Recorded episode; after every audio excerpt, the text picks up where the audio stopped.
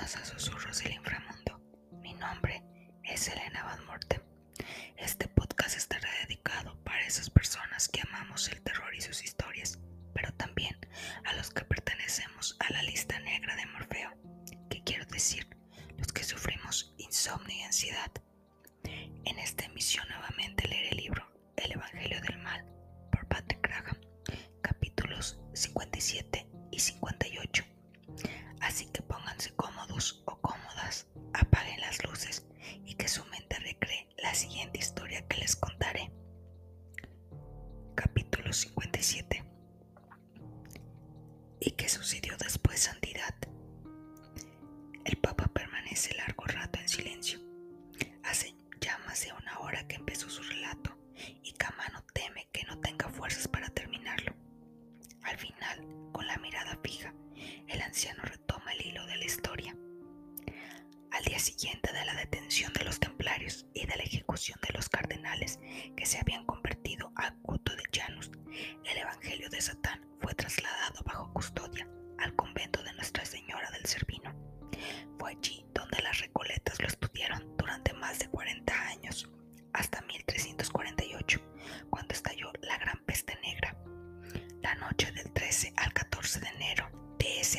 desgracia, aprovechando el caos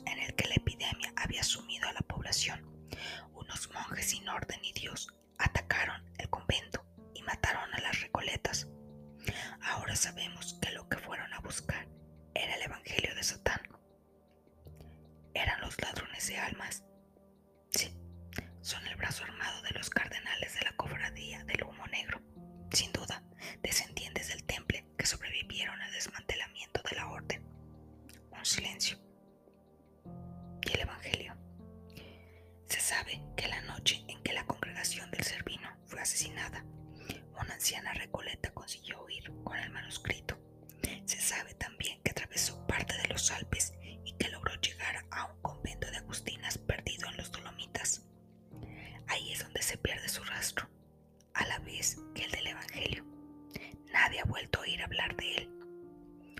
Por eso los asesinatos de Recoletas han seguido produciéndose a lo largo de los siglos.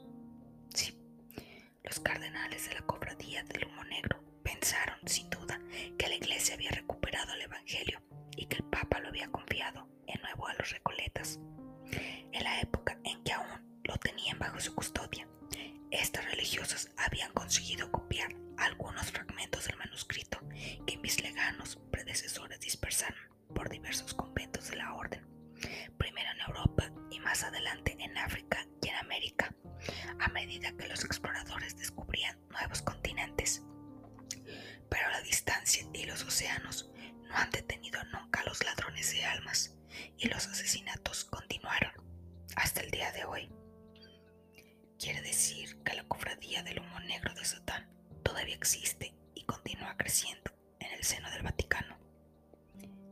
Siente lentamente con la cabeza. Los últimos asesinatos se remontan a la primera década del siglo XX, pero la profecía se repite. La peste y los asesinatos, cuando creemos que todo ha acabado, vuelve a empezar, vuelve a empezar una y otra vez. Un silencio. Hay una cosa que sigo sin entender santidad. ¿Cuál? ¿Cómo se explica semejante obstinación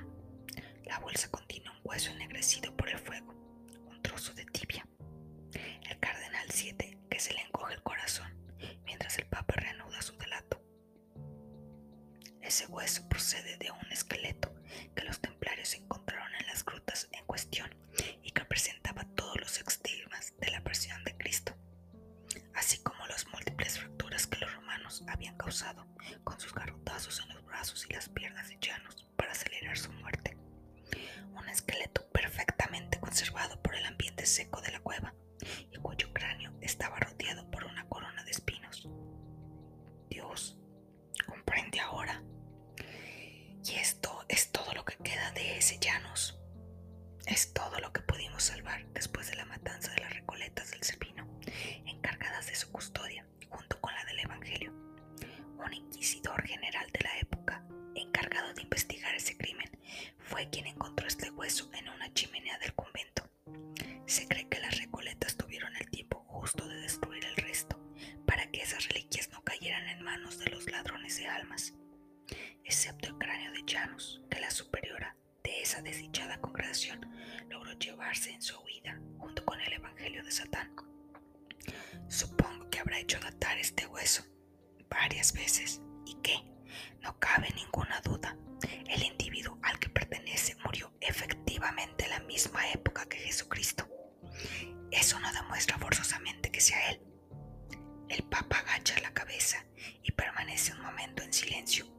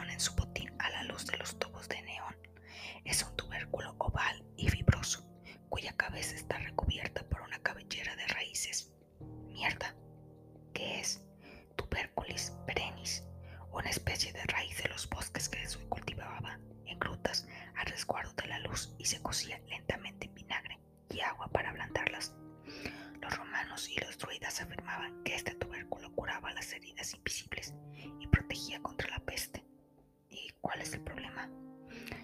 El problema es que este alimento no se cultiva desde el siglo XV y que los únicos especímenes de los que todavía se dispone, sometidos a un proceso de secado, se encuentran en los museos y los laboratorios de botánica. Ahora bien, este tubérculo está casi verde. Si añadimos a eso la ausencia de cuidados médicos que presenta el cadáver, los rastros de gin en los pulmones y la visión nocturna, nos metemos de cabeza en un callejón sin salida. Es decir, bien, si me limito a poner uno detrás de otro los elementos científicos que tengo ante los ojos, me veo obligado a concluir que nos hallamos en presencia de un sujeto que ha vivido la mayor parte de su vida entre mediados y finales de la Edad Media. Stanton interrumpe la grabación y se quita los auriculares. Este jodido cadáver está empezando a tocarme los huevos. A mí también. Una señal sonora la centrifugadora acaba de terminar el ciclo de separación de la sangre de Caleb. Stanton coge un tubo y agita su contenido. A continuación, extiende pequeñas cantidades de líquido sobre unas láminas de vidrio y las coloca una tras otra bajo los oculares de una batería de microscopios de fotones. Un silencio mortal se abate sobre la sala de autopsia mientras las lentes avanzan y retroceden por el tubo. El zumbido de los flujos de fotones invade la habitación y los artefactos empiezan a bombear la sangre de Caleb para identificar sus componentes. Cuando la operación ha terminado, Mancuso Stanton vierte sobre cada lámina un compuesto químico destinado a aislar los elementos sanguíneos, haciéndolos reaccionar por coloración. Una señal sonora. Una impresora escupe un metro de papel que Mancuso lee con expresión pensativa. Su micrófono chisporrotea mientras él dicta los resultados a la grabadora. Objeto. Análisis sanguíneo del asesino de Hatesburg. El líquido hemático está fuertemente descompuesto. Pocos azúcares o ninguno. Restos de glóbulos rojos muy por debajo de la media. Restos de glóbulos blancos en número elevado. Las muestras tomadas no presentan ningún rastro de medicamentos habituales tipo aspirina o antiinflamatorios, ningún rastro de tranquilizantes ni de calmantes centrales, ninguna molécula utilizada en los tratamientos psiquiátricos. Tal como permitían suponer los exámenes precedentes, la sangre del sujeto no presenta el menor rastro de anticuerpos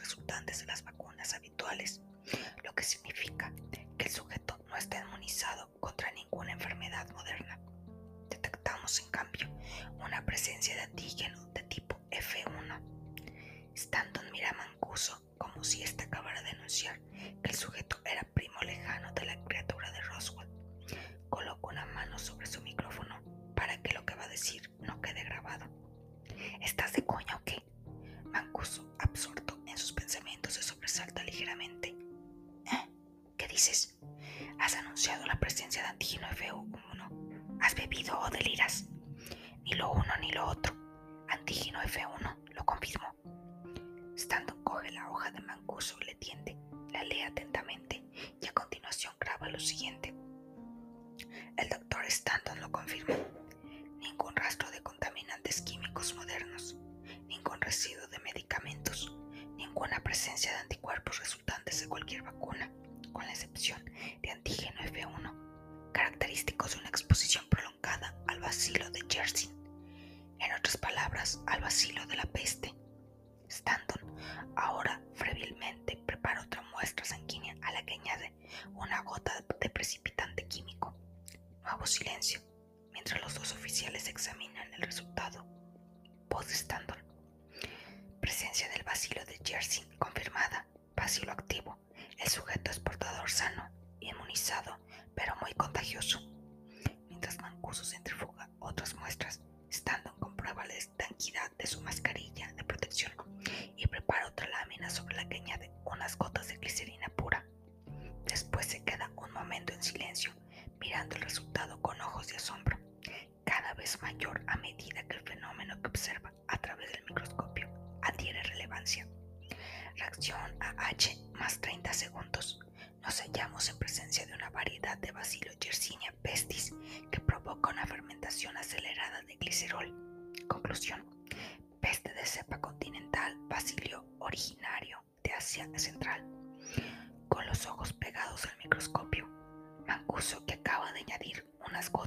solución de nitrato a otra muestra, anuncia con voz neutra. Fuerte reacción del nitrato en presencia del bacilo estudiado. Constatamos una degradación rápida del nitrato en nitrita con emisión de ácido nitroso, acompañando la respiración del bacilo activo. Conclusión. Peste de bacilo continental de cepa antigua, lo que significa que nos encontramos en presencia de la peste bubónica románica, que la cuenca mediterránea en el siglo VI